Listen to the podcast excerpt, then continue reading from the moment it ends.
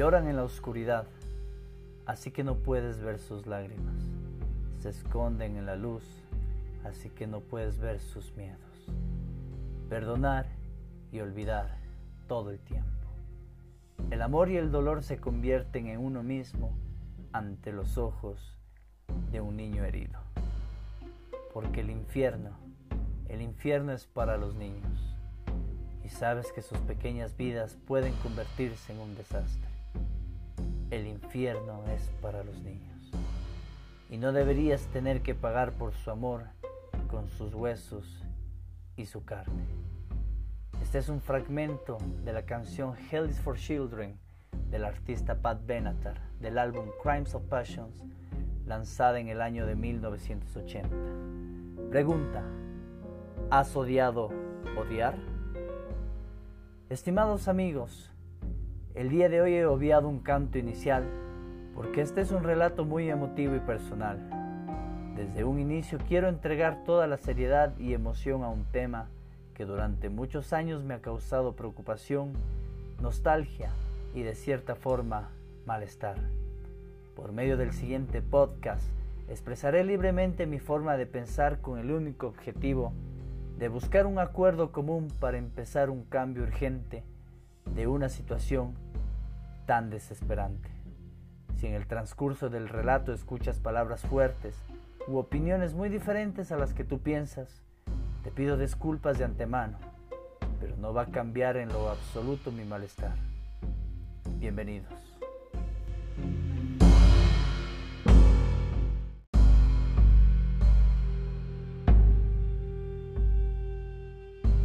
En este episodio tendría que resaltar la emoción de esta noche, el asco. Seguramente cuando hablamos de asco, el psicólogo Paul Ekman se refirió a aquella emoción de repudio, rechazo o falta de agrado a cualquier estímulo presente. Ejemplo, comida, fragancias o presencia física de algún objeto que nos cause malestar y de cierta forma incomodidad. Pero esta vez quiero ser hincapié enfocado en este sentimiento, en algo mucho más emotivo y personal. El asco por seres despreciables. Quizás para este capítulo hubiese resaltado más la emoción de la ira, pero de cierta forma hablaremos de aquellos seres a quienes demostramos repudio y rechazo, es decir, asco. Este es uno de los podcasts más emotivos que realizaré. Hablaré desde lo profundo de mi ser por una de las cosas que más me repudia en la vida, y eso es acabar con la sonrisa de un niño. Vivimos en una sociedad que revela altos índices de maltrato y abuso a menores de edad, que se meten con los seres más indefensos y puros que existe en la humanidad para satisfacer deseos o problemas mentales. Vivo en un mundo enfermo en el que callar es la mejor opción por el temor al que dirán, en el que preferimos ocultar la realidad por no causar malestar. Hell is for children el infierno se lo llevan los niños. Un ser inocente que vivió tormentos y cada día le toca luchar con fantasmas del pasado, que le arrebatan la inocencia, las ganas de seguir jugando, la inspiración de seguir coloreando y hasta la voluntad de vivir. Ahora me pregunto, ¿siempre fue así? ¿Siempre existió este tipo de tragedias humanas en la sociedad? Si fue así, entonces, ¿por qué la humanidad lo permitió? Si esto es normal, entonces algo anda mal. Me repudia los altos índices de violencia de género, violaciones y atentados que existen a la moral e integridad física y mental de los niños de mi país. ¿Por qué contra ellos? ¿Porque son los más vulnerables? ¿O son simplemente presa fácil? No entiendo. Ecuador, un país hermoso por muchos aspectos, lamentablemente, con tremendas debilidades que lo vuelven uno más del montón. Una tierra que invita a soñar a todos, pero que esconde graves problemas sociales. Una nación rica en diversidad, pero pobre en valores humanos. Para mí es tan penoso imaginar que mi tierra, que me vio nacer, esconde tan drásticos índices y atentados a la moral humana que es tan difícil de creer. Saber que uno de cada diez mujeres de 15 o más años fue abusada sexualmente durante su infancia o en su preadolescencia preocupa. Leer que el suicidio es la primera causa de muerte en adolescentes a nivel nacional asusta. Enterarse que de cada 10 violaciones, 6 corresponden a niños, destroza. Pero lo más triste de todo es conocer que ni siquiera en casa se puede estar de todo al salvo, que el 65% de casos de violación sexual contra niños son cometidos por familiares. Uno de cada cuatro víctimas no avisaron por temor o represalias, y uno de cada tres que lo hicieron no les creyeron. Muchas de las veces me han preguntado si algún día quisiera ser padre.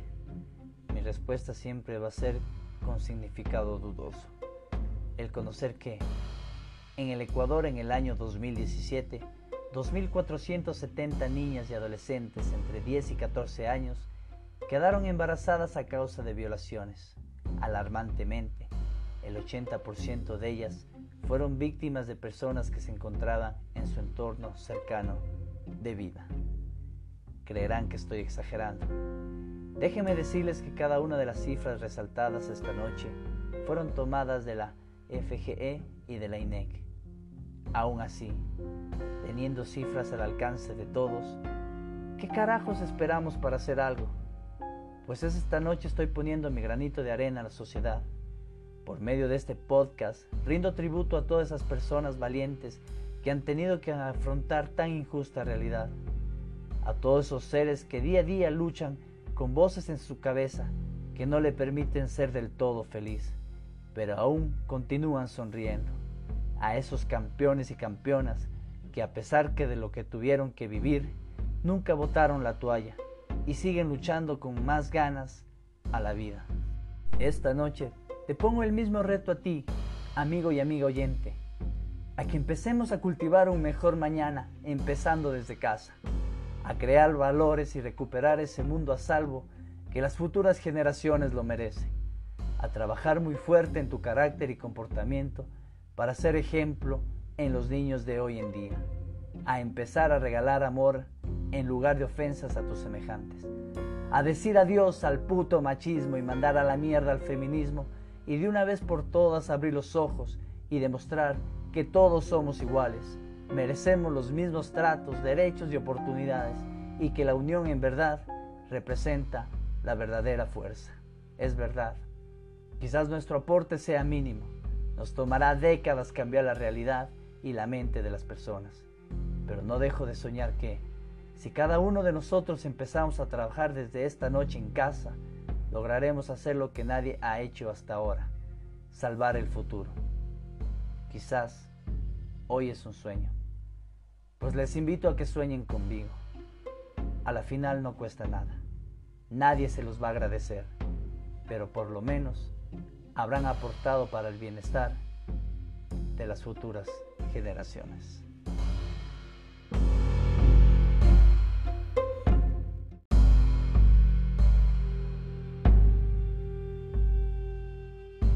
Admiro mucho a ciertos padres que han tenido que contener sus emociones y ocultar sus lágrimas para ser apoyo moral, físico y emocional de sus hijos que han atravesado por tan imperdonables situaciones. Pero sobre todo, hoy me quito el sombrero y expongo total asombro a todos esos guerreros y guerreras que han logrado superar todas estas circunstancias de vida, siendo ejemplo de lucha y perseverancia para muchos han sido muestra de que la vida les puede dar uno y mil golpes, los cuales pueden derrumbarles, pero jamás serán lo suficientemente fuertes como para acabarlos. La religión dice que Dios da las batallas más fuertes a sus mejores soldados, pues yo digo que es algo muy cierto, pues únicamente no son solo guerreros, son ejemplos de vida. Mi total gratitud por enseñarnos a ser perseverantes y mostrarnos la manera de dar luz a la oscuridad.